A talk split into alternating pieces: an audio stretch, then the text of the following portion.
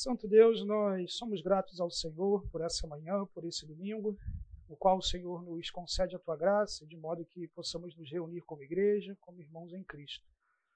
Somos gratos pela oportunidade de olhar para o livro de Salmos, aprender, ó Deus, a tua intenção através desse livro, aquilo que o Senhor preservou, inspirou, trouxe até nós. Pedimos a Deus que o Senhor nos conceda uma boa disposição mental para poder entender e receber tudo aquilo que está na Sua palavra e, sobretudo, uma atitude de fé e prática diante do que o Senhor coloca diante de nós. Nós te louvamos, ó Deus, em nome de Jesus. Amém. Muito bem, pessoal. Como eu combinei com vocês, sempre no começo da aula, uma breve revisão da aula anterior. Até o presente momento, nós só tivemos introdução nesse curso. Então, as duas aulas que nós tivemos até então foram de introdução. É, olhando aqui, eu vejo algumas pessoas que estão vindo a primeira vez. Recomendo fortemente que vocês assistam as duas aulas. Elas vão dar a base das discussões que nós vamos ter daqui para frente e é onde todo o argumento a respeito da estrutura intencional do saltério e da relação intencional que existe entre os salmos está estabelecida, assim como algumas orientações de como ler o livro de Salmos e características nesse sentido. Então, na nossa primeira aula, nós introduzimos a nossa aula falando um pouco disso que eu comentei agora. Na segunda, exploramos esses outros elementos. E agora, na terceira aula, nós começamos a explorar de forma mais produtiva o conteúdo de cada um dos livros do Saltério. A começar pelo livro 1, cujo tema, então, é confrontação. Especificamente na aula passada, nós mostramos como alguns salmos específicos eles são usados, foram utilizados pelo editor final, compilador final do Saltério, para marcar a estrutura.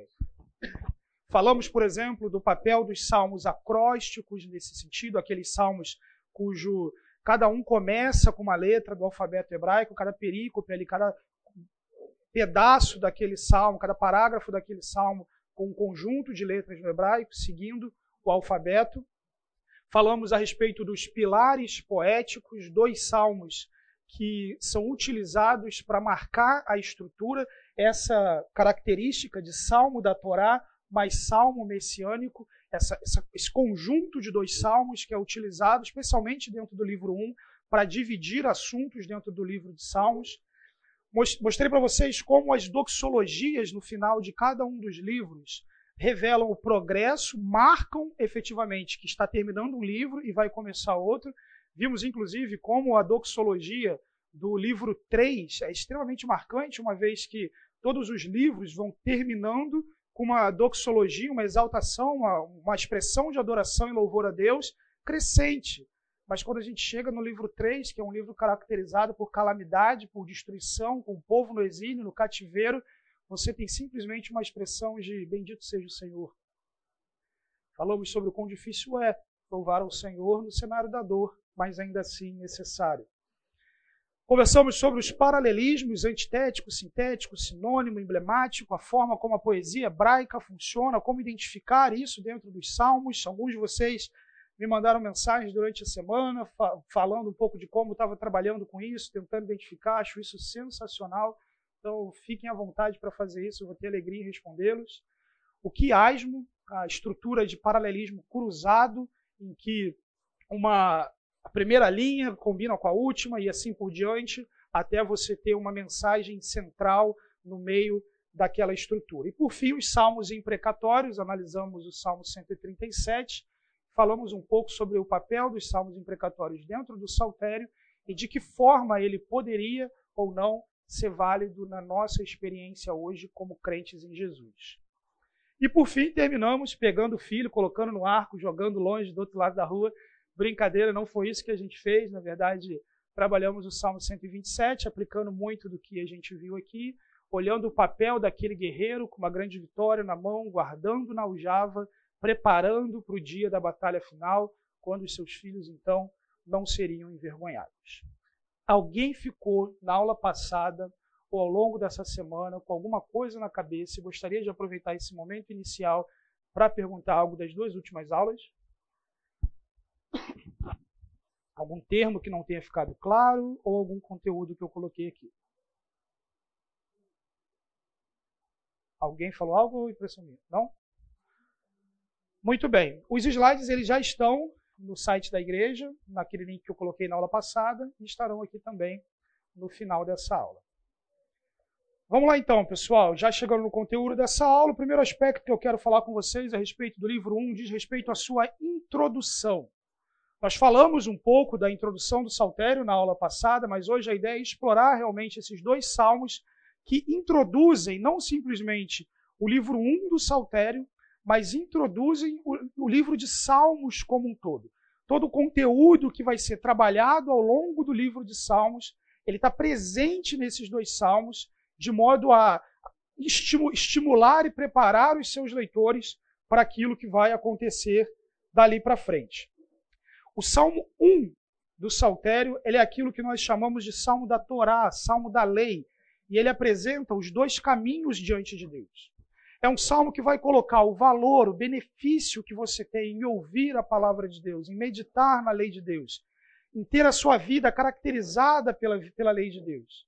E não somente isso, o Salmo 1 vai estabelecer um contraste entre aqueles que estão caminhando de acordo com a palavra de Deus e aqueles que, de forma absolutamente dissonante a isso, têm seguido seus próprios caminhos de impiedade, as consequências benéficas para aqueles que têm caminhado com Deus, as consequências maléficas para aqueles que têm caminhado distante dos propósitos de Deus, seguindo o seu próprio coração. Já o Salmo 2 é um salmo messiânico, um salmo que mostra que o rei messiânico ele vencerá os seus inimigos. Ainda que diante de aflição, ainda que diante de oposição, diante de inimigos, diante daqueles que intentam contra o seu reino, ele por fim será estabelecido e uma vez estabelecido, seu reino há de destruir os inimigos e ao tempo dos inimigos convidar alguns para a paz. Vamos explorar então um pouco o conteúdo do Salmo 1, o saltério então como ensino e escritura. Isso é algo que tenho falado com vocês aqui. Normalmente a gente olha para o livro dos Salmos e pensa nele como música, simplesmente, é o inário de Israel. No entanto, ainda que ele tenha sido cantado em Israel, a razão pelo qual, pela qual Deus preservou o livro de Salmos não é para que ele seja o nosso inário. Ele preservou o livro de Salmos como revelação, como escritura, como ensino. E a introdução do saltério já começa dizendo que você precisa meditar na palavra de Deus. Que você precisa conhecer essa palavra. Essa palavra precisa encher a sua vida.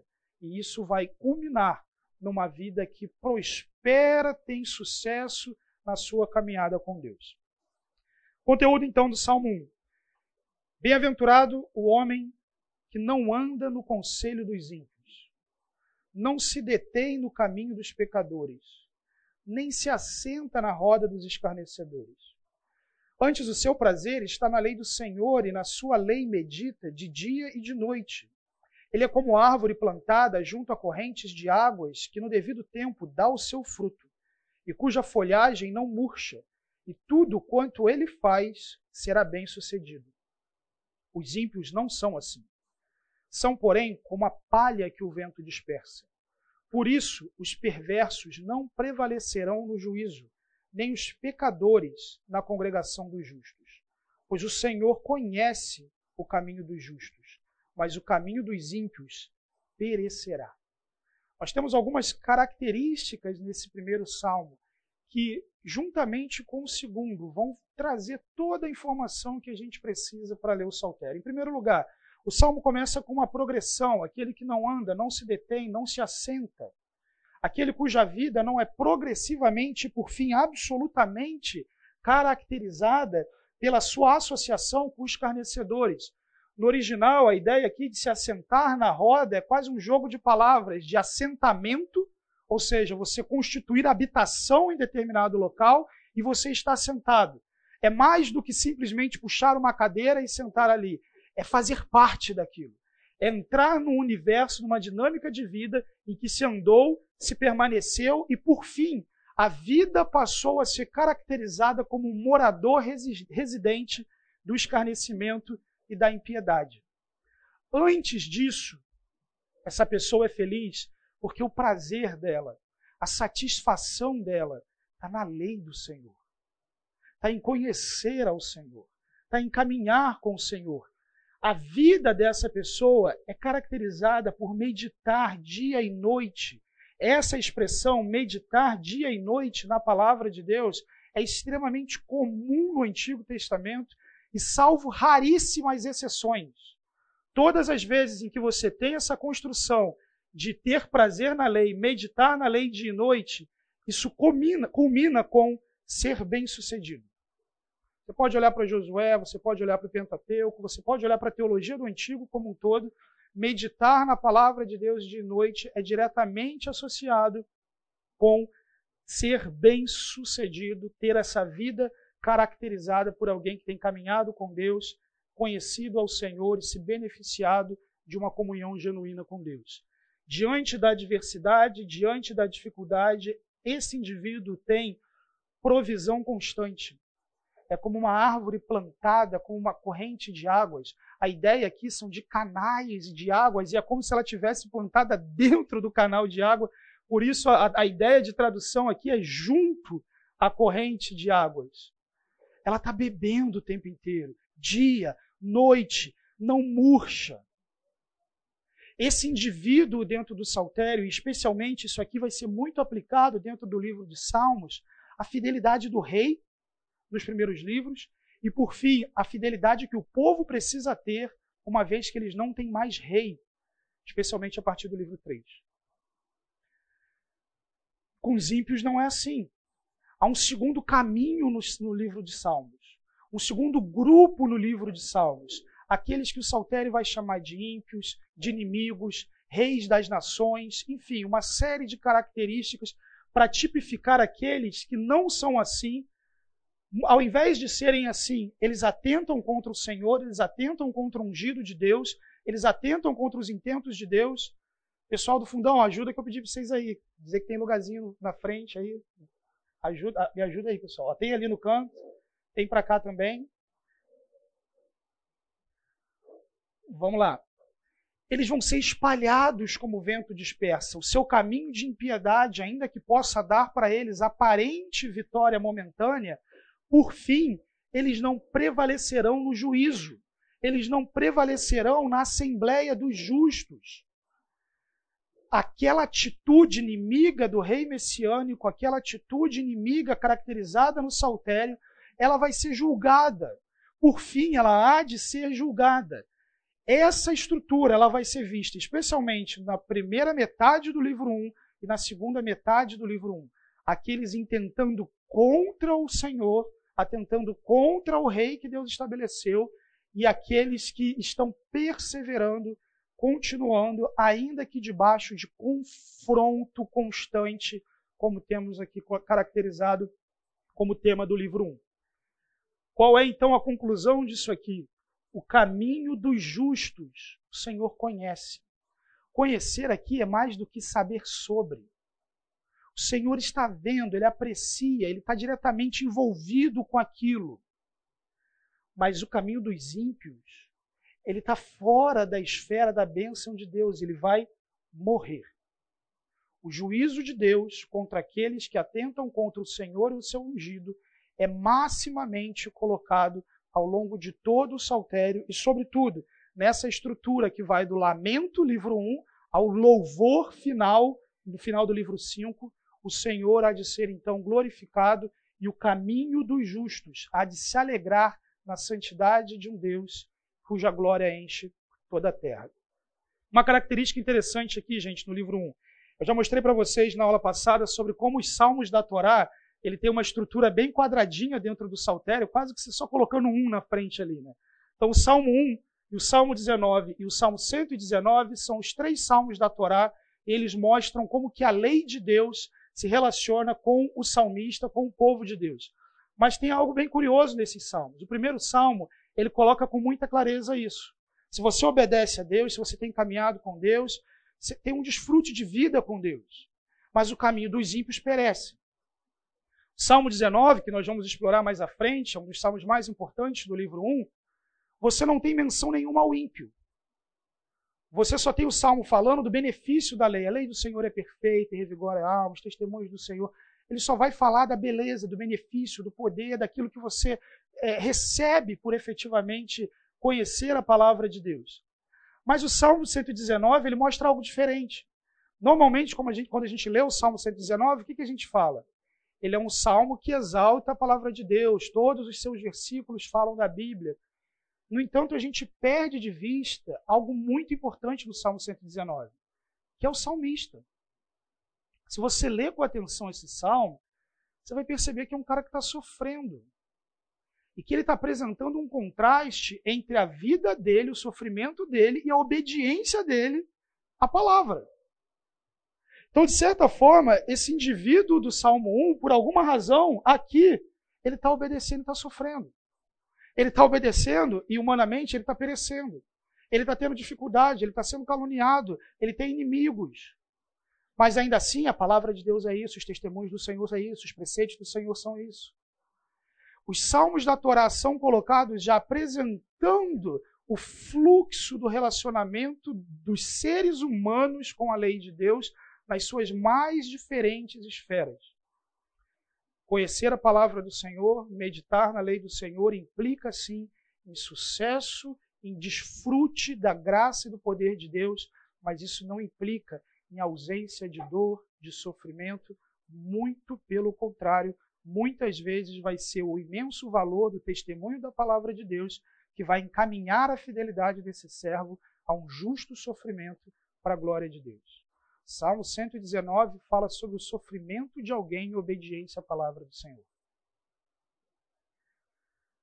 E temos então o Salmo capítulo 2, que esse confronto vai ser colocado ainda de uma forma mais intensa o confronto entre o rei messiânico e a oposição mundana e diria também satânica. Salmos capítulo 2, versículos 1 a 3, a palavra de Deus nos diz: Porque se amotinam os gentios e os povos imaginam coisas vãs. Os reis da terra se levantam e os governos consultam juntamente contra o Senhor e contra o seu ungido, dizendo: rompamos as suas ataduras, sacudamos de nós as suas cordas. Após posicionar o Salmo 1, introduzindo o conflito dos dois caminhos e o destino de vida dos dois caminhos, o Salmo 2 agora apresenta o conflito entre os gentios e os povos que se amotinam e se levantam contra o Senhor e contra o rei messiânico, contra o seu ungido. O que eles querem é se libertarem dessa opressão do governo de Deus. O que eles querem é estarem fora do domínio do Senhor e do seu ungido. O Salmo 2 introduz esse conflito da forma mais ampla possível e que vai ser explorado e desenvolvido ao longo do livro 2. Desculpa, do livro 1. Versículos 4 e 5: Aquele que habita nos céus se rirá, o Senhor zombará deles. Ele então lhes falará na sua ira e no seu furor os turbará. Prefira traduções aqui, gente, cujo tempo esteja no futuro, tá? Algumas traduções colocam isso já no presente, o Senhor ri deles, mas é importante o futuro aqui, primeiro, porque é assim que está no original, segundo, porque isso apresenta uma dimensão escatológica. Apesar, escatológica aqui, é importante definir, diz respeito às últimas coisas que o Senhor fará, aspectos proféticos nesse sentido. Apesar da, da movimentação opositória das nações e dos povos ímpios que desejam atentar contra o Senhor e o seu ungido, o Senhor zombará. Ele lhes falará na sua ira. No seu furor, ele os turbará, ele vai os confundir, ele vai os destruir.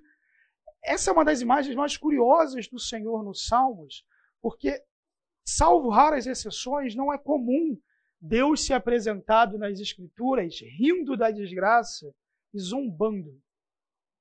No entanto, as atitudes desses ímpios contra o Senhor e contra o seu ungido, elas são tão ridículas e tão impossíveis de serem concretizadas que a, a primeira expressão da ira de Deus é rir. É rir. Essa característica de Deus como rei que o saltério introduz, que tem um rei na terra que expressa o seu reinado, ele vai, ela vai estar presente ao longo de todo o saltério. Alguns exemplos, por exemplo, do reinado de Javé. No livro 1, Salmo, Salmo capítulo 10, versículo 16. O Senhor é rei eterno, da sua terra somem-se as nações. No livro 2, pois o Senhor Altíssimo é tremendo, é o grande rei de toda a terra. Salmo 47, 2. No livro 3, Salmo 84, 3, o pardal encontrou casa, eu, os teus altares, Senhor dos exércitos, Rei meu, Deus meu. No livro 4, Salmo 95, 3, porque o Senhor é o Deus supremo, o grande Rei, acima de todos os deuses. E no livro 5, Salmo 145, exaltar-te-ei, ó Deus, meu Rei, exaltar-te-ei, ó Deus, meu e Rei. O teu reino é o de todos os séculos, e o teu domínio subsiste por todas as gerações. Essa característica, Deus é o Rei, ela é importante não somente para o livro 1, mas se vocês ainda estão na memória da estrutura do saltério como um todo, ela vai ser especialmente importante no livro 4, que o povo precisa amadurecer, crescer e entender que não tem mais monarquia davídica na terra. Não tem mais rei dominando no, no, no trono de Jerusalém. Que eles agora são uma nação vassala de uma potência estrangeira. E de que nesse cenário eles precisam olhar e dizer, mas mesmo assim, Deus é rei e esse rei que está dominando sobre a gente está debaixo do meu rei. Esse amadurecimento precisa acontecer, e isso já acontece como introdução do saltério no livro 1. Qual é a resposta do Senhor? Por onde essa resposta do Senhor passa? Eu, porém, ungi o meu rei sobre o meu santo monte de Sião. Proclamarei o decreto. O Senhor me disse: Tu és o meu filho, eu hoje te gerei. Pede-me, e eu te darei as nações por herança, e os fins da terra por tua possessão. A semana passada a gente comentou um pouquinho sobre o uso desse salmo em Hebreus, aplicando a Jesus Cristo, o descendente de Davi, o filho gerado por Deus, ungido, estabelecido por Deus. Mas o salmo, então, ainda naquele contexto, antes da vinda de Cristo, colocava: Eu, porém, ungi o meu rei. Então não é qualquer rei. Deus estabeleceu um rei. Deus estabeleceu uma dinastia. Esse rei e essa dinastia acontecem dentro daquilo que, na teologia bíblica, especialmente na teologia do Antigo Testamento, é a aliança davídica. A aliança que Deus estabeleceu com Davi, aliança essa que pode ser vista especialmente segundo Samuel, capítulo 7, versículo 16, quando o Senhor diz: "Quanto a você, sua dinastia e seu reino permanecerão para sempre diante de mim. O seu trono será estabelecido para sempre. Se você ler 2 Samuel inteiro, é, ele é um capítulo muito lindo de se ler. Primeiro, Deus estabelece toda a sua aliança. Depois, Deus ouve tudo aquilo que, Deus, que, que ele, Davi ouve tudo aquilo que Deus falou. E ele ora para Deus tudo aquilo que Deus falou. Senhor, o Senhor usou de bondade comigo, o Senhor falou isso, então Deus, confirma minha descendência, confirma o meu, o meu trono para a sua glória, para a sua majestade, para o Senhor. Ele ora para Deus tudo aquilo que ele acabou de ouvir de Deus. Ou seja, ele não está esperando receber de Deus, ele está realmente se relacionando com Deus, porque Deus já prometeu que vai fazer isso. Uma aliança com Deus que dá vazão, que dá fluxo a algo que Deus já vem fazendo ao longo da história. Veja, meus irmãos, as coisas elas não são simplesmente soltas ao acaso. Essa aliança, ela já está no fluxo de outras alianças, de outras promessas. Ela é uma etapa do que Deus está fazendo na humanidade. Por exemplo, ela já é reflexo daquilo que o Senhor, através da bênção de Jacó, coloca: o cetro não se afastará de Judá, nem o bastão sairá de entre os seus pés, até que venha Siló e a ele obedecerão os povos. Os povos. O significado de Siló, meus irmãos, é, é não dá para saber efetivamente. É uma palavra cujo sentido léxico, assim, absoluto, não dá para saber. Então, normalmente, o que os tradutores fazem? Ou, não sei o que é, não vou me arriscar. Siló. Coloca do jeito que está lá. Ou, tenta traduzir o conceito. Qual seria o conceito? Aquele a quem é de direito. Então, em Gênesis 49, é dito que o cetro não se afastaria de Judá até um descendente final de Judá que tem o direito de reinar absolutamente, definitivamente, cujos povos o obedeceriam. Mas o primeiro rei de Israel não é de Judá, é de Benjamim, é Saul.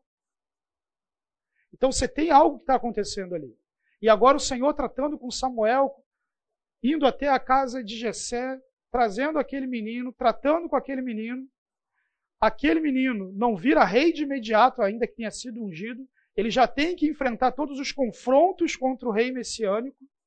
Uma vez estabelecido o rei, ele vai continuar enfrentando confrontos, assim como a sua descendência, mas tudo isso debaixo de uma aliança que Deus se comprometeu de ter um descendente de Davi no trono do seu povo, de confirmar esse descendente e de, por meio desse, desse, desse descendente, trazer aquele que tem o direito efetivo de reinar, o seu rei, como o Salmo 2 coloca. Essa aliança davídica ela vai ser vista ao longo de todo o saltério. Diversos salmos vão fazer menção direta à aliança de Deus com Davi, no livro 1, no livro 2, no livro 3, exceto no livro 4. No livro 4 você não tem nenhuma menção à aliança de Deus com Davi. Por quê? Que você, pelo que a gente já falou aqui, por que o editor final do Saltério, nessa intenção de formar uma mensagem para o povo voltando do exílio ler, porque no livro 4 do Saltério ele não colocou nenhuma coleção de salmos que traz pelo menos um salmo falando sobre a aliança de Deus com Davi.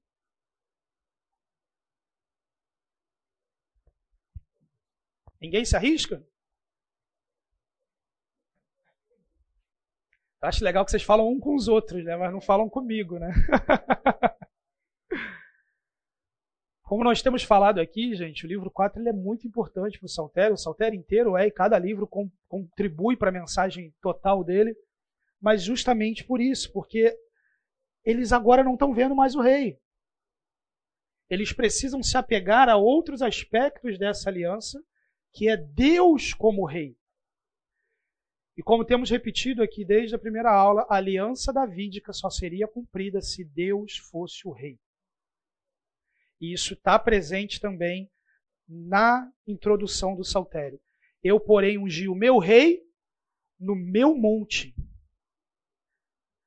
Monte Sião, na teologia do Antigo, ele é extremamente relacionado com o governo, o reino, a santidade, o local da habitação de Deus. Tem um paralelo interessante que a gente não vai explorar aqui, que é justamente Davi, quando estabelecido como rei, trazendo a arca da aliança de volta para Jerusalém, arca em que Deus é entronizado entre os querubins, mas o Senhor diz que ele estabeleceu o seu rei no seu monte, e esse rei que ele estabeleceu no seu monte está debaixo de um decreto, e esse decreto confirma aquela bênção que nós lemos em Gênesis 49 do descendente de Judá que reina sobre os povos. Qual que é a imagem que a gente que está sendo construída no Salmo 2 de 6 a 8? A imagem da fusão dos tronos. Novamente, a aliança davídica é cumprida tendo Deus como rei. Muitas coisas que Davi falou a respeito dele e das expectativas dele não foram cumpridas nele, não poderiam ser cumpridas nele, inclusive são usadas pelos autores do Novo Testamento para falar de Cristo. Por exemplo, no Salmo 16, quando Davi fala, não permitirá que. Desculpe, Salmo 17. Quando Davi fala, não permitirá que o seu servo veja corrupção. E no Novo Testamento, os autores vão dizer: ele morreu, ele viu a corrupção. Davi falou isso olhando para frente, falando de Cristo. Esse trono precisa ser fundido. E isso já está presente não só na teologia do Saltério, mas na própria teologia da aliança davídica. Seu descendente, 1 Crônicas 29 e 23, Salomão, a palavra de Deus diz: Salomão assentou-se assentou no trono do Senhor, como rei em lugar de Davi, seu pai. Ele prosperou e todo Israel lhe obedecia. O trono do rei humano é chamado de um trono que pertence a Deus. O trono que ele sentou não é simplesmente o trono de Davi, o trono de Salomão, é o trono de Avé. é o trono do Senhor, não é simplesmente um centro político de poder e domínio, é uma responsabilidade messiânica diante de Deus. Esse trono pertence ao Senhor. Qual a imagem que nós temos então? O rei messiânico assentou-se no trono do Senhor em uma dimensão física. Na sua vinda, na sua morte e ressurreição, o Messias ressurreto assentou-se no trono de Davi em uma dimensão espiritual. Quem pode ler para a gente Atos capítulo 2, versículos 29 a 31?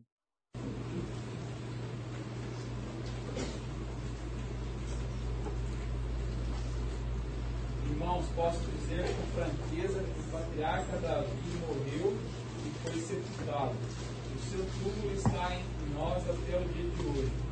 Mas ele era profeta e sabia que Deus lhe prometera, sob juramento, que poria seus, um dos seus descendentes no trono. Prevendo isso, falou da ressurreição de Cristo, que não foi abandonado no sepulcro, cujo corpo não sofreu decomposição. Ok, então Davi, tá, o, o, Pedro, no seu sermão em Atos 2, está olhando para o livro de Salmos, olhando para o que Davi escreveu, e está olhando para esse trono que pertencia a Davi, está olhando para a aliança davídica. Olha quanta teologia tem aqui no sermão de Pedro. E ele está olhando para isso tudo e está dizendo: esse Davi, esse, esse rei messiânico que se assentava no trono do Senhor, ungido de Deus, Jesus Cristo, em sua morte e ressurreição, reina no trono de Davi. Mas espera, o trono do Senhor que Salomão senta é uma cadeira igual essa que vocês estão sentados, só que muito mais bonita. O trono que Jesus assentou na imagem de Atos, ele está numa dimensão espiritual. Então percebe como as coisas parecem se misturar? A imagem da teologia do antigo é de que o rei messiânico, ele exerce os papéis de um rei que reina numa dimensão física e espiritual a fusão dos tronos em que a aliança davídica é por fim cumprida com Deus reinando, assim na terra como nos céus, em dimensão física e espiritual, e por fim nos novos céus e na nova terra. O rei estabelecido como cujo como os salmos dizem do Senhor é a terra, tudo que nela há, o mundo, todos os que nele habitam. Ele é o Senhor dos senhores, absoluto, que reina sobre todas as hostes espirituais da bondade, da maldade. É aquele por quem nós respiramos, nos movemos, existimos. Ele é o Senhor absoluto sobre tudo. E ele reina, e não há trono humano que não se sujeite ao seu domínio, muito pelo contrário, seja numa esfera espiritual, seja na esfera mundana. Ele reina e o seu domínio se estende pelos séculos dos séculos, de modo que o intento dos ímpios de atentar contra esse rei é risível. Ele ri, ele zomba, porque ao seu tempo, esse rei, cujo trono é fundido, esse rei que tem todo o domínio, o Salmo 2 diz: Tu os esmigalharás com uma vara de ferro, tu os despedaçarás como um vaso de oleiro.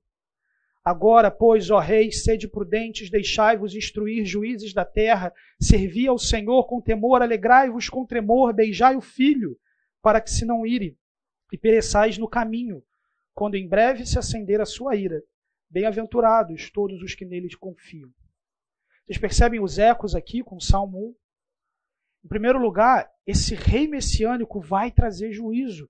O caminho dos ímpios vai perecer a ira de Deus será derramada. Ele, na expressão física do seu reinado, ele vai esmagar como uma vara de ferro.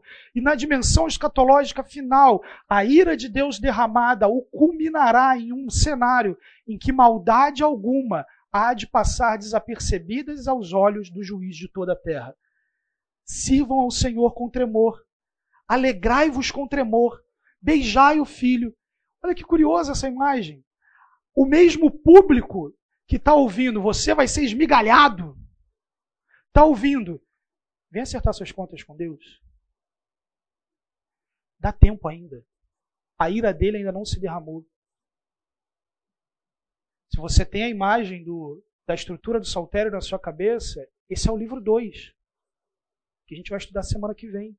O convite aos inimigos para participarem da aliança na introdução do saltério, Livro 2, também contemplado com aqueles que são os inimigos do povo de Deus, que serão esmigalhados, sendo convidados a servirem ao Senhor com temor e alegria, em se alegrar nele com tremor. Nós, gentios, que estávamos alheios às alianças e à promessa, e que fomos feitos participantes pelo sangue de Jesus, nós estamos sendo convidados. Pois não. Essa, essa imagem que o povo de Israel tinha do Davi como o que se assenta no trono do Senhor, depois seu filho Salomão, e enquanto eles estivessem diante do Senhor, a dinastia é, teria esse representante, vamos dizer assim. É, onde que para essa, essa representação? Bom, no cativeiro. É, você primeiro tem o reino dividido, quando você tem a divisão entre Israel e Judá.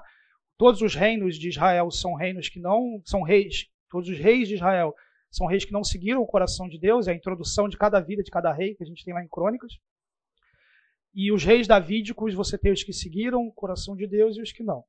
Mas efetivamente, Israel é destruído pela Síria e Judá é levado para o cativeiro na Babilônia. Você ainda tem descendentes de Davi, Jesus é um descendente de Davi. No entanto, você nunca mais vai ter um trono de Davi em que um descendente de Davi vai ocupar. A única coisa mais parecida com isso não é um descendente de Davi, é a revolta dos Macabeus, em que foi o maior período pós-exílio em que Israel viveu sem ter uma nação estrangeira dominando sobre ele. Mas aí depois vem Roma, pega tudo e chegamos no Novo Testamento. É basicamente isso. Querendo aplicar assim para os nossos dias, essa, essa construção dessa imagem que Deus faz, do trono que é ocupado ao mesmo tempo, do trono que é do Senhor, mas é ocupado por um ser humano, essa, é, você entende que isso é, é um, uma ferramenta didática para esse tempo e não tem aplicação prática hoje? Não, tem muita aplicação prática hoje. É, eu não vou explorar muito isso hoje, porque é bastante o tema da nossa última aula, os salmos como escritura cristã.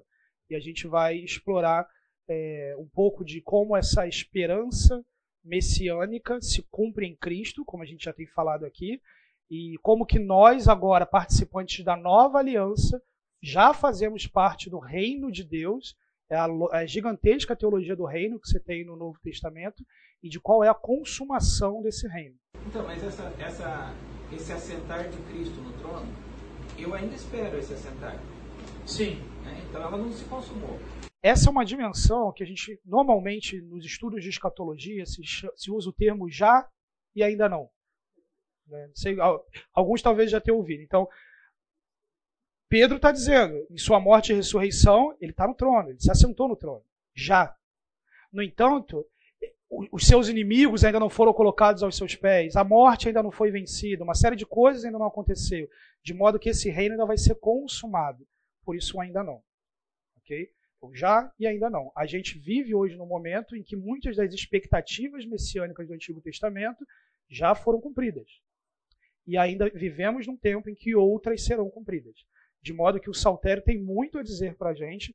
Na primeira aula eu coloquei um gráfico em que eu coloquei o tema de cada um dos cinco livros do Saltério e a importância dele para cinco aspectos da vida e da missão cristã. Né? Então, esse, por exemplo, é um reflexo disso. Então, e aí o papel do humano sentado no trono? Isso. Ele não existe mais e não parece que vai existir. Bom, se você entender que Deus fez carne na pessoa de Jesus Cristo, você tem um humano no trono. Não, mas não é, um governo político como Davi, como, como Davi exercia. Então, tem duas implicações que a gente pode seguir aí. Né? E aí a gente entra já numa dimensão é, mais teológica, digamos assim, é, vou só concluir isso aqui e libero para o intervalo, tá, gente?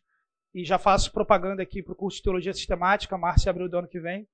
É, mas alguns vão olhar para aquele texto de Atos e entender que as expectativas de um reino físico, de ter um rei na terra, que é Deus, se cumpriram completamente. A consumação que eu falei vai acontecer em outra dimensão.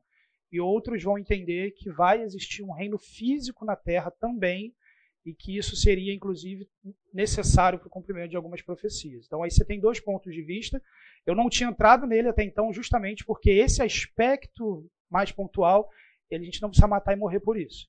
A gente vai matar e morrer, brincadeira, ilustração, é, pelas outras coisas que eu comentei, do fato de que ele é rei, de que ele reina, de que ele vai consumar o seu reino, de que vai ter um juízo, é, tudo isso, essas questões mais amplas. Então, do que você falou, aí tem, tem briga. Né? Tem, tem dois pontos de vista diferentes. Intervalo, gente?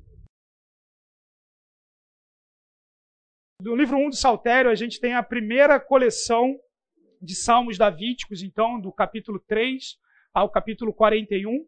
Né, essa primeira, ou seja, a gente está tirando 1 e 2 daqui, entendendo que o 1 e 2 é a introdução do Saltério inteiro, e o conteúdo do livro 1 especificamente seria os capítulos 3 a 41. Qual que é a estrutura central que é possível identificar dentro do livro 1? Nós temos duas grandes coleções de Davi dentro de uma mesma coleção no livro 1 dos Salmos. O primeiro vai de 3 a 17, ele é dividido por um pilar poético, a gente definiu que era isso na introdução, que é composto por um salmo da Torá e um salmo messiânico, Salmo 18 e Salmo 19. Então nós temos a segunda parte da coleção de, davídica, de Salmos 20 a 41. Uma série de coisas mudam da primeira parte para a segunda, quando você tem esse pilar poético. E por fim você tem diversos salmos acrósticos, metade de todos os salmos acrósticos do Saltério estão presentes no livro 1, e eles marcam subdivisões dentro do livro 1 do Saltério, assim como eles servem também, têm um papel estrutural em outros livros de dentro do livro de Salmos. Qual que é a dimensão desse confronto que nós temos falado aqui, que é o tema do livro 1? 30 dos 41 salmos fazem menção a inimigos como ímpios, adversários ou inimigos em si. Então, a maioria deles tem uma relação de, de, direta a um tipo de ameaça. Dos outros 11, três implicam na presença de inimigos, ou seja, tem uma ameaça que não é caracterizada diretamente como inimigo, mas o rei está debaixo de perigo e cinco se referem diretamente à morte, ao perigo de morrer. Então, a ideia de que há um confronto entre o rei messiânico e diversas esferas, ela é extremamente presente no livro 1 dos Salmos e ele dá vazão a um aspecto que é central na teologia do Antigo Testamento. Eu vou passar muito rápido aqui por isso, mas eu tenho certeza que se você já leu a Bíblia, já leu o Antigo Testamento, você vai conseguir perceber isso com maior clareza.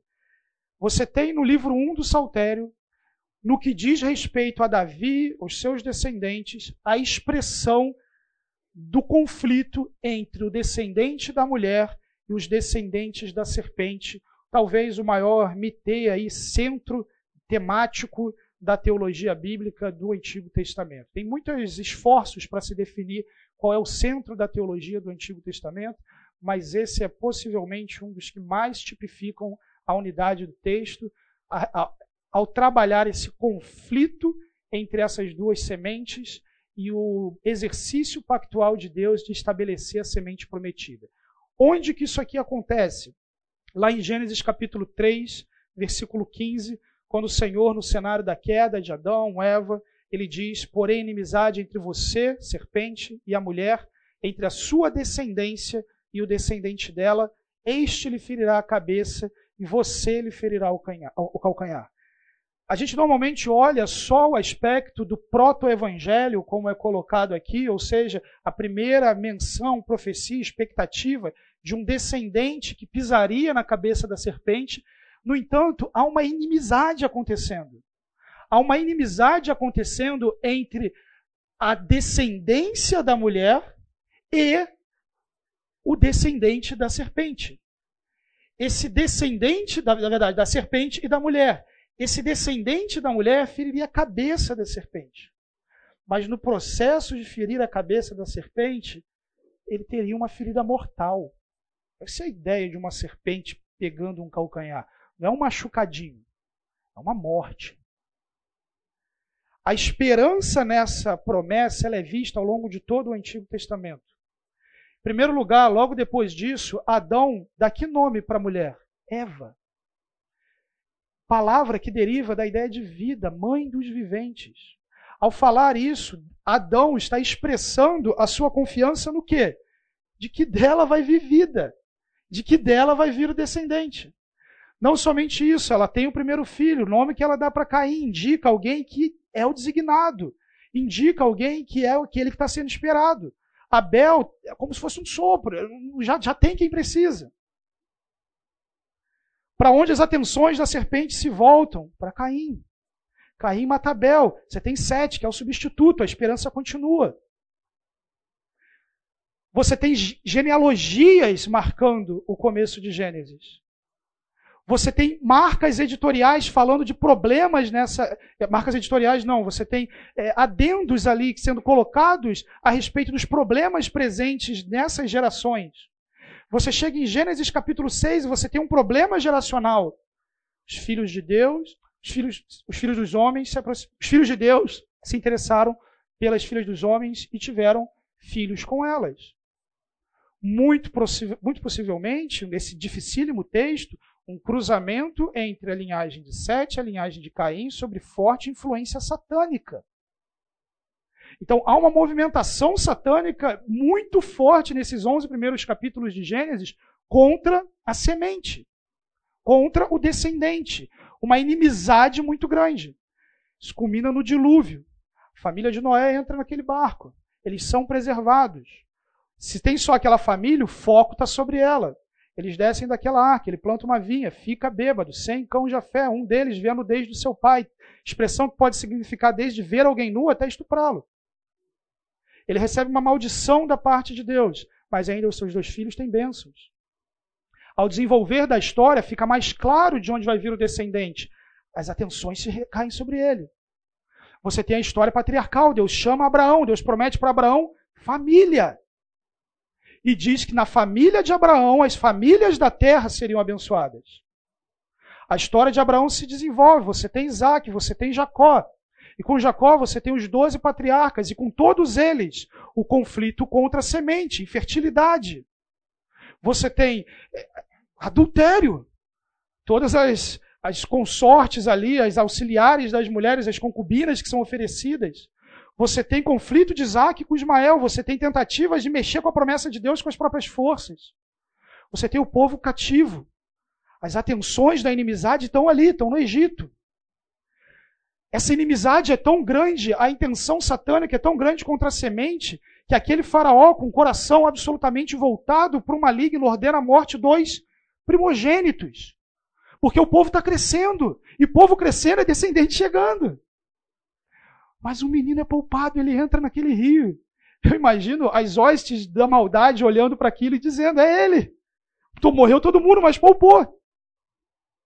Não era ele, não era nem o descendente dele. Moisés é da tribo de Levi. Mas por meio de Moisés, Deus vai tirar aquele povo de lá, vai fazer o seu nome grande, vai estabelecer uma nação, vai cumprir as promessas que ele fez com Abraão por meio de Josué, o seu descendente, vai estabelecer uma marca que diz respeito ao descendente, a circuncisão, a aliança. Eles vão se desenvolver ainda debaixo de conflito, eles têm uma terra para conquistar. Tem briga, tem confronto, tem dificuldade. Deus entrega a sua lei, Deus chama o povo, Deus constitui nação. Você tem Saul. Será que é ele? Não, ele é benjamita. Já tem a promessa de que seria de Judá, as atenções estão sobre a tribo de Judá. Então vem Davi. Samuel entra naquela casa, unge aquele rapaz. Como falei anteriormente, vai ter muito confronto na vida de Davi a partir daí. As atenções estão sobre ele. Depois, as atenções estão sobre os seus descendentes. Qual tola vitória Satanás provavelmente não pensou que teve no cativeiro quando a descendência de Davi se tornou absolutamente dispersa? E qual pavor seu coração não deve ter tido quando aqueles magos do Oriente compareceram diante de Herodes e disseram: A gente viu, a gente soube do rei. E o que, que ele faz? Ele faz a mesma coisa que ele fez no Egito: ele manda matar as crianças. O confronto entre a semente da serpente, o descendente da serpente, os descendentes da serpente e o descendente da mulher, ele está em toda a história. E ele está presente no livro de Salmos ele está presente nas, nos intentos satânicos, malignos e mundanos contra o rei messiânico e os seus esforços de constituir um reino de paz. Quais são essas características estruturais que mostram isso para a gente no livro 1? Em primeiro lugar, o Salmo 18 e 19, eles têm um papel importante estrutural no livro 1. eles têm a mesma estrutura do Salmo 1 e 2, eles espelham a realidade do Salmo 1 e 2.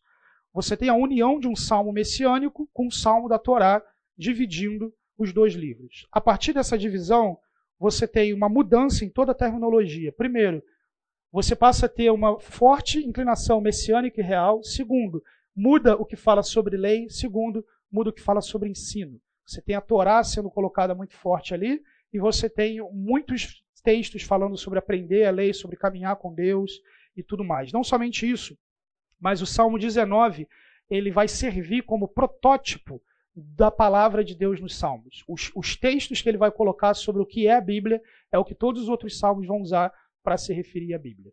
Então, o que ele coloca ali sempre vai estar presente em salmos da Torá, em salmos que falam da lei, alguma coisa nesse sentido. O Salmo 18, gente, ele é basicamente uma reprodução daquilo que está registrado em 2 Samuel 22. Alguém lê para gente o título aí do Salmo, do Salmo 18? Lembra, não é o título em negrito do tradutor, é o título que está é, em itálico na sua Bíblia, que é o que está presente na Bíblia hebraica. Lê o título para gente aí, por favor, do Salmo 18.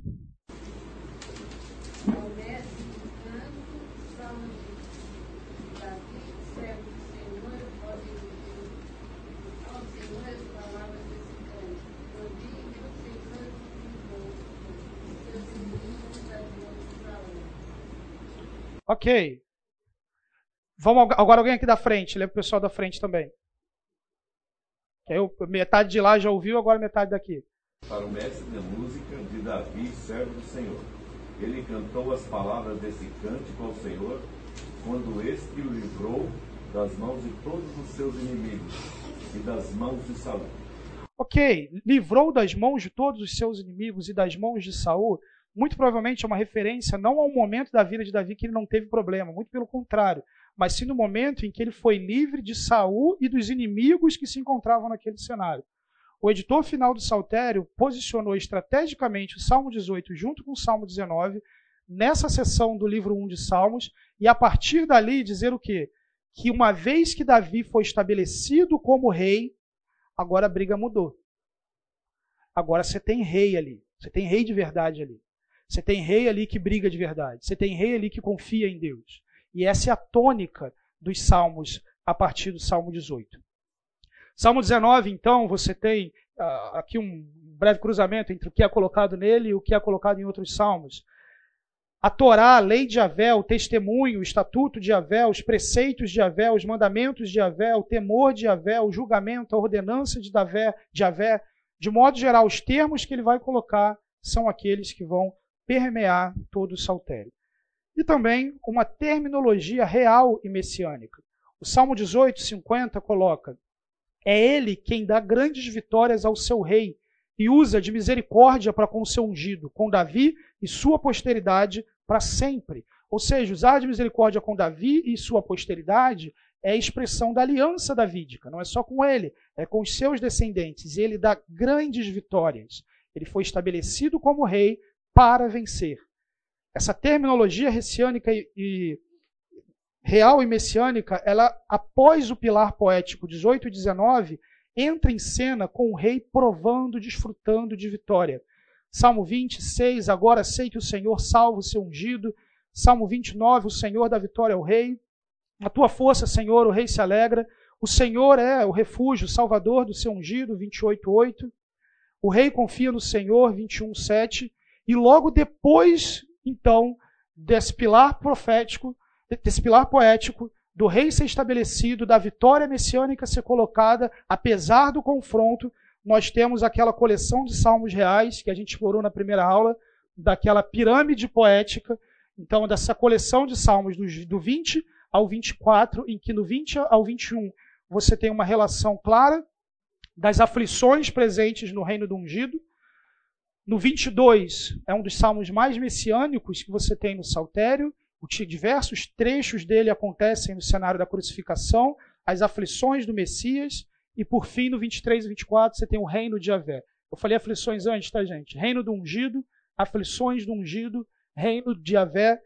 E veja bem novamente a ideia do rei humano, do Messias, do rei divino dentro do saltério, essa junção, essa mescla que com frequência acontece dentro do livro dos Salmos. ensino vai acontecer de forma diferente a partir daí. A partir daí você começa a ter salmos clamando a Deus para a absorção da lei de Deus. Conhecer os teus caminhos, ensina-me, Senhor, o teu caminho, instruir-te-ei e te ensinarei, eu vos ensinarei o temor do Senhor. Isso muda efetivamente. Especialmente, depois vocês olham com calma, com o Salmo 25, que é um salmo acróstico, respondendo o valor da palavra de Deus do Salmo 19, logo depois dessa coleção de salmos reais. Então depois você olha lá, pega o Salmo 19, coloca o 25 do lado, aquilo que é colocado como o que a palavra de Deus é no 19 é respondido no 25 como aquele que está desfrutando desse tipo de coisa. Né? Então, entre essas duas coleções, você tem também essa estrutura. Além disso, gente, é, começa a aparecer salmos de confissão de pecados. Antes desse pilar poético, você não tem confissão de pecado nos salmos. A partir dali, o rei está diante de Deus, o povo está diante de Deus, e eles se apresentam diante de Deus também em confissão de pecados. E a vé como a rocha, um elemento poderoso de estabilidade que reforça os aspectos da continuidade pactual, também acontece somente após 18 e 19. A rocha apresenta a estabilidade da aliança, Deus como garantidor e realizador. Por exemplo, em Gênesis 49, a rocha deu vitória a José, Moisés cantou sobre a fidelidade de Deus como a rocha. Ana, mãe daquele que ungiria os reis, confiou na rocha. As últimas palavras de Davi, lá em 2 Samuel 23, fazem menção à rocha de Israel. Então, ao mencionar a rocha de Israel aqui, o, compositor, ao colocar esse salmo aqui, na verdade, o editor final do Saltério, ele está retomando papéis pactuais e papéis de alta continuidade da história do povo na relação com Deus. Deus até então não havia sido estabelecido como rocha no Saltério, e uma vez que ele aparece aqui, ele passa a aparecer em diversos outros lugares do livro dos Salmos. Qual é o papel do livro dos Salmos acrósticos dentro do livro 1? Já falei que metade deles estão no livro 1, a outra no livro 5. Como vimos, todos os salmos da criação do livro 1, eles estão logo antes de um salmo acróstico. O salmo da criação é aquele que exalta o papel criador de Deus e tudo mais. Salmos que exaltam a Deus pela sua obra criadora. E eles são usados no livro 1 para subdividir as coleções. Como eu comentei no, na primeira na segunda aula, na segunda, na verdade, saber os acrósticos e seu papel estrutural, ele te dá uma visão muito ampla da estrutura do saltério. Você consegue saber para onde o saltério está indo, o que está antes, o que está depois, e isso é didático. Ele colocou assim para que o povo pudesse aprender, memorizar, enfim, saber a mensagem do livro. Como que é a estrutura acróstica do livro 1, então? Vamos lá. A gente tem os, esses, esse globo terrestre ali simbolizando os salmos criacionais. Salmo acróstico 9 e 10, antes dele você tem um salmo da criação. Salmo acróstico 25, um salmo da criação. Salmo acróstico 34, um salmo da criação. Entre eles, coleções de salmos. 11 a 17, com ênfase muito grande em proteção, livramento. 18 e 19, o pilar poético. Coleção de salmos reais. A seguir, salmos que falam da habitação real do rei. Por fim, a gente chega, na verdade, até 33 aqui. Por fim, a gente chega na 34 e 37, em que a gente tem os salmos do sofredor inocente. 38 a 41, salmos do sofredor culpado. Isso aqui é abraçado por, um, por dois salmos acrósticos. Então você tem dois salmos acrósticos guardando essa coleção. O que, que são salmos do sofredor inocente e do sofredor culpado? São diversas confissões de Davi. Em primeiro lugar, o editor de Saltério organizou uma série de salmos em que Davi clama por justiça porque ele não tem culpa. Senhor, olha a minha justiça. Senhor, olha o que eles estão fazendo. Esse tipo de coisa. E depois você tem salmos em que Davi está dizendo: Senhor, eu, eu, pequei, não derrama sua ira sobre mim. Deus, olha, me livra, me perdoa. É, eu estou sofrendo, meus inimigos. Então, esse tipo de, de característica. Então, novamente, gente, veja como é organizadinha a coisa como o livro de Salmos não é um depósito de Salmos que simplesmente alguém foi lá, juntou tudo e entregou para a gente. Tem muita inteligência presente ali. Perguntas aqui antes da gente expor a conclusão do, do livro 1, Salmo 41, que é o salmo que, a gente, que eu vou trabalhar com vocês hoje. Joia, para quem está a primeira vez aqui, a gente sempre termina a aula com a exposição de um salmo. Fizemos do 23, fizemos do 127, hoje do 41. Na semana passada eu arrumei problema com o pessoal de educação de filhos. Né? Essa daqui talvez eu vá arrumar problema com promoção social. Vamos ver.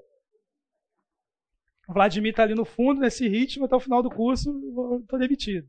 Brincadeira. Não vou arrumar problema promoção social, não, gente, mas vamos lá. Salmo 41, então, a aflição de Davi e a traição do ungido. Vamos começar, que nem a gente fez na semana passada, vamos olhar algumas traduções. A NAA, bem-aventurado é aquele que ajuda os necessitados, o Senhor o livra no dia do mal. Revista corrigida, bem-aventurado é aquele que atende ao pobre, o Senhor o livrará no dia do mal.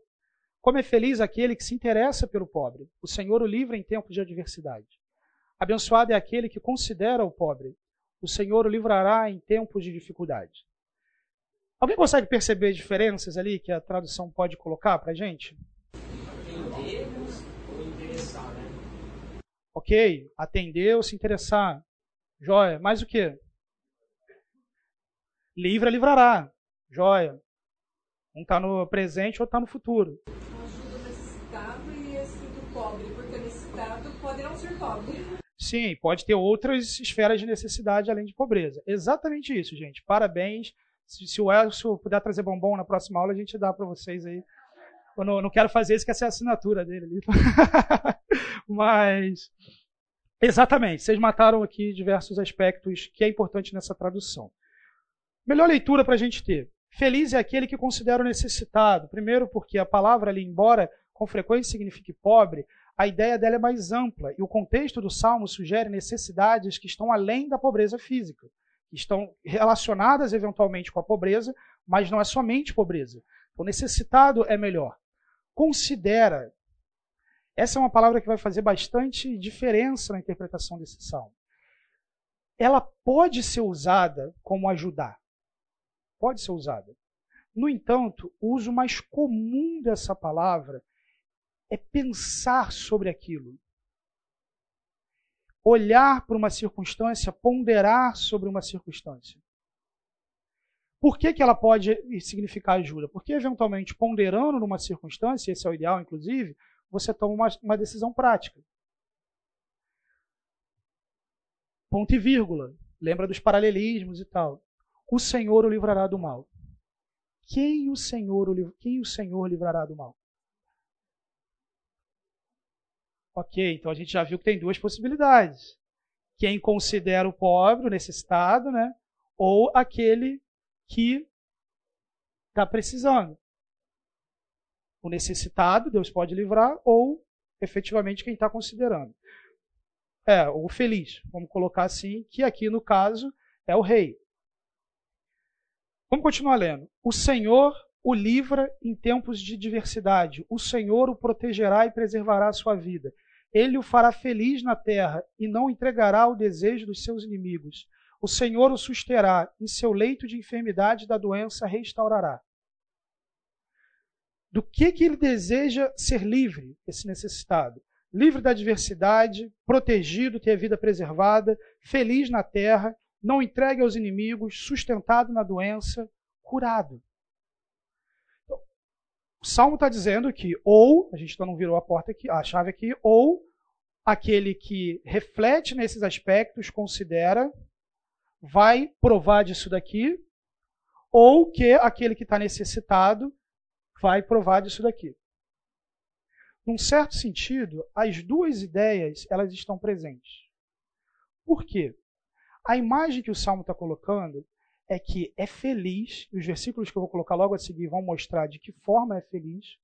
É feliz aquele que considera o que Deus faz na vida do necessitado. O Senhor o livrará. Vai livrar do quê? Vai livrar de quê? Vai livrar disso aqui. Ele sempre vai fazer isso? Não. Mas ele está constatando uma realidade. O Senhor livra. E aí, o que, que o salmista faz? Ele apresenta a necessidade dele. E a necessidade dele são aquelas que é feliz quem reflete. Eu disse: Misericórdia, Senhor, cura-me, pois pequei contra ti. Os meus inimigos dizem maldosamente ao meu respeito quando ele vai morrer. Quando vai desaparecer o seu nome? Sempre que alguém vem visitar-me, fala com falsidade, enche o coração de calúnias, depois sai espalhando-as. Todos os que me odeiam juntam-se, cochicham contra mim, imaginando que o pior me acontecerá. Uma praga terrível o derrubou, está de cama, jamais se levantará. Pensa bem, Davi está reagindo ao que ele pensou. Se a solução, se ele tem todos os problemas que o necessitado tem, se a solução para se livrar disso fosse ajudar de forma prática é, o necessitado, ele não ia pedir misericórdia para Deus. Ele iria ajudar o necessitado, iria para Deus e diria: Deus, seguinte, paguei, quero receber. Deus, eu fiz as coisas que preciso fazer para ser livre, eu preciso dessa liberdade, então me livra. Mas o que Davi está fazendo é o seguinte: ele está no confronto, esse é o tema do livro 1. Ele está sofrendo, ele pode estar adoecido ou debaixo de calúnia de adoecimento. A sua vida está em risco. E diante dessa vida em risco, como alguém que medita na palavra, medita na ação de Deus, ele sabe que Deus livra necessitados. E é feliz quem comparece diante de Deus de forma necessitada e clama pela intervenção de Deus. Então, Davi, com a mente cheia da palavra de Deus, vai até Deus e ora até Deus, sabendo da atuação de Deus, e clama a Deus: Senhor, olha a minha vida, olha a minha necessidade, faz comigo, comigo como eu sei que o Senhor faz. Me livra, me cura porque eu pequei. Me tira dessa condição.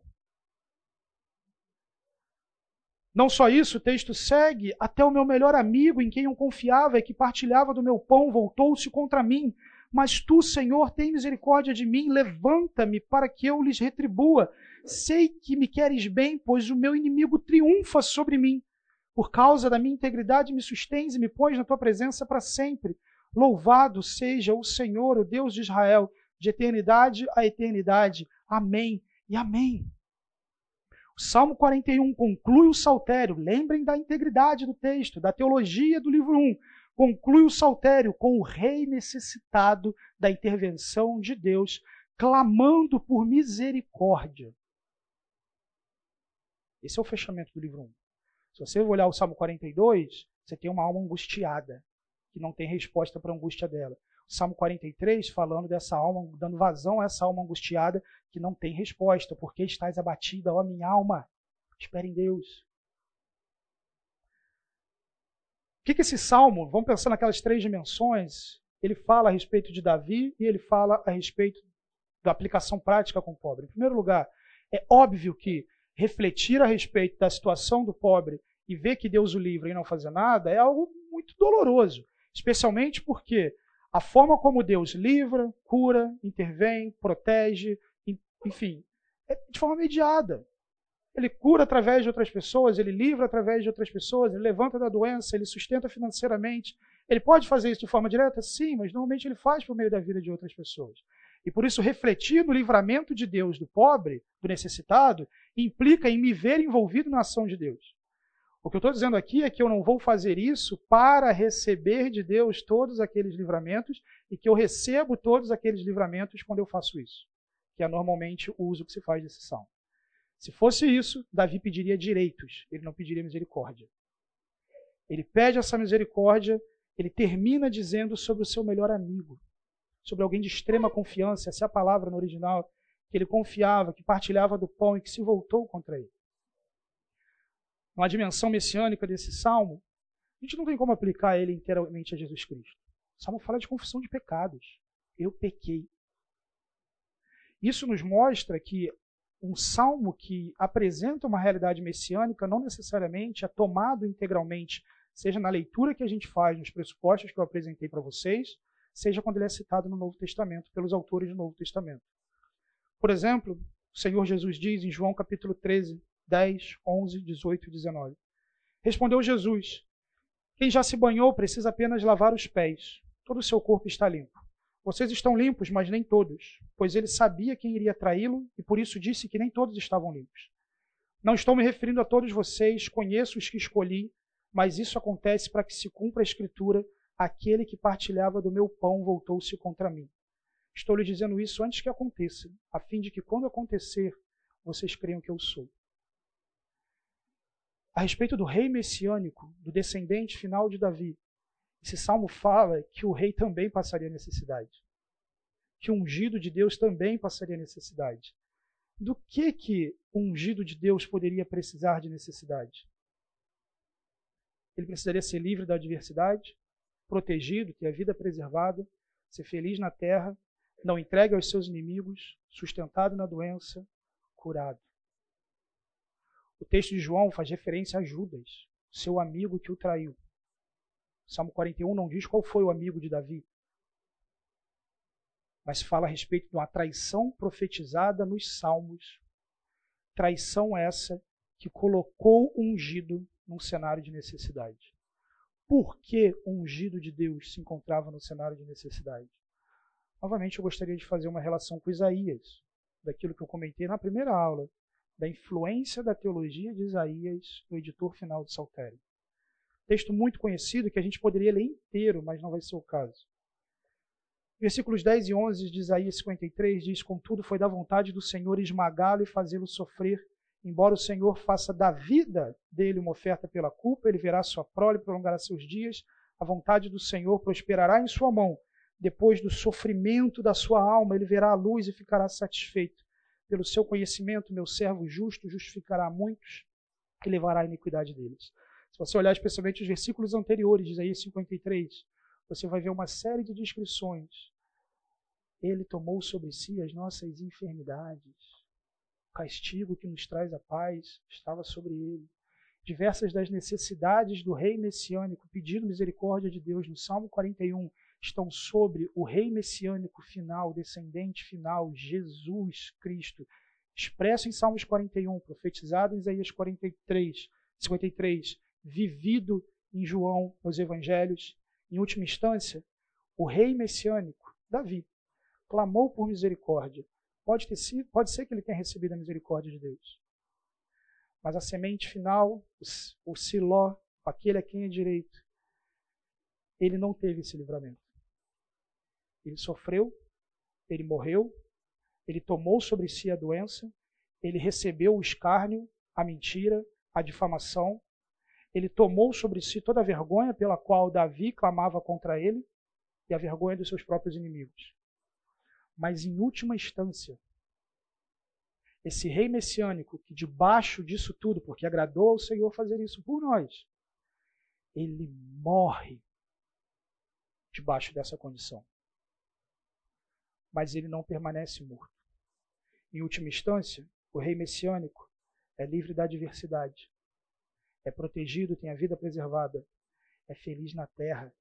Hebreus nos fala que pela alegria que lhe estava proposta, ele suportou. Ele não foi entregue aos seus inimigos, muito pelo contrário, ele venceu os seus inimigos, ele desceu até o Hades e declarou a vitória. Ele expôs as potestades, principados, os seus inimigos, a vergonha naquela cruz.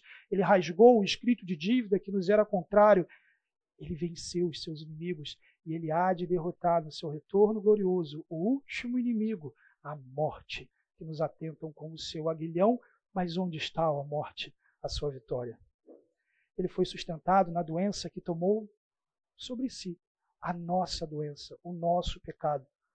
Mas ele ressuscita em um corpo glorioso, corpo que tipifica e expressa a beleza da glória que nos aguarda em nossa ressurreição. Ele foi curado. E nessa condição de livramento, cura, proteção, livramento, comunhão com Deus, ele vivo tem poder para que cada um de nós compareçamos diante de Deus pedindo misericórdia, e o rei messiânico, que não recebeu naquela cruz misericórdia, e na ressurreição, ele tem poder para chegar para você e te dar essa vida. E diante dele, você pode pensar como salmista, refletir na ação de Deus, refletir no livramento de Deus e clamar pelo livramento de Deus, porque ele te deu acesso a esse Pai muito mais do que ajudar o necessitado para receber bênçãos de Deus. O Salmo nos ensina o quanto nós somos necessitados do livramento de Deus e como o Senhor Jesus Cristo, debaixo de traição naquela cruz, nos livrou. Amém? Finalizo aqui com o Salmo 16. Tenho sempre o Senhor diante de mim, com Ele a minha mão direita. Não serei abalado. Essa é a razão da alegria que trago no coração e no íntimo exulto de prazer. Assim meu corpo repousará em paz, porque tu não me abandonarás na profundeza da morte, nem permitirás que o teu santo sofra decomposição. Tu me fizeste conhecer o caminho da vida, a plena felicidade da tua presença e o eterno prazer de estar na tua destra. Essa é a alegria do nosso Senhor, a alegria recebida pelo Messias. Os slides dessa aula, meus irmãos, estão nesse link. O outro link é uma estrutura do saltério. Deixa eu falar um negócio para vocês. É, muito do que eu estou falando nessa aula, e o título desse, desse, dessa aula, vem desse livro, A Estrutura e Teologia dos Salmos, do Palmer Robertson. Eu vou colocar na semana que vem um link para a bibliografia do curso inteira. Então vai ter tudo que eu estou usando aqui no curso, caso você queira procurar saber mais. Mas em português, o que você vai encontrar é esse aqui. O Fábio entrou em contato com a cultura cristã. É, ele vai fazer uma compra para quem quiser comprar. Só que a cultura cristã não faz consignado, a igreja tem que comprar primeiro. O preço que ele conseguiu foi de 63 reais. Na internet tem mais caro e tem mais barato do que isso. Tem lugar que está 85 na internet, tem lugar que está 59. Se vocês quiserem, eu preciso que vocês deem o nome de vocês e ao dar o seu nome está sendo um pacto de que você vai ficar com o livro, porque senão vão ter que pagar para você. Tá joia? É, a lista de presença está correndo, então você pode faz uma estrelinha do lado do seu nome na lista de presença e aí eu já vou saber que você vai querer. Tá, então aí você, vem aqui no final, quem quiser, e faz isso, tá bom? É, porque não vai ter papel para distribuir, gente. Deixa eu orar com vocês mais uma vez. Quem precisa sair, fica à vontade. Vamos lá? Senhor Deus, nós te agradecemos pela aula que tivemos, que o Senhor nos instrui na Sua palavra, pela Sua graça e misericórdia. Pedimos a Deus que ao longo desse domingo possamos refletir e desfrutar da Sua bondade. Te louvamos em nome de Jesus. Amém, Pai.